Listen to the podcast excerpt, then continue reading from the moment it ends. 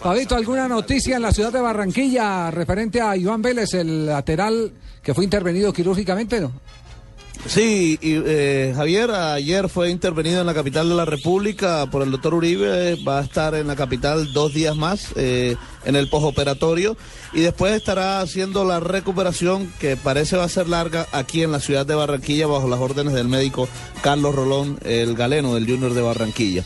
A propósito del Junior de Barranquilla, Alexis García habló ya con miras al partido que viene ante su antiguo equipo, ante la Equidad, aquí el próximo sábado en el Metropolitano. Bueno, eh, de pronto el médico lo debe hablar mejor, pero lo que yo sé les voy a contar es, es, es una circunstancia difícil.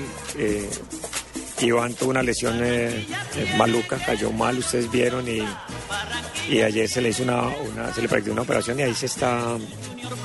Eh, fue larga, mm, yo parece que amerita otra y, y, bueno, están intentando, se está intentando hacerlo mejor. Eh, Iván es un hombre muy fuerte, muy creyente y espero que pueda salir de, de un momento tan difícil como esto, porque la lesión no fue lo que nosotros esperábamos, una lesión muy, digamos, más, más, más, más compleja de lo que creíamos.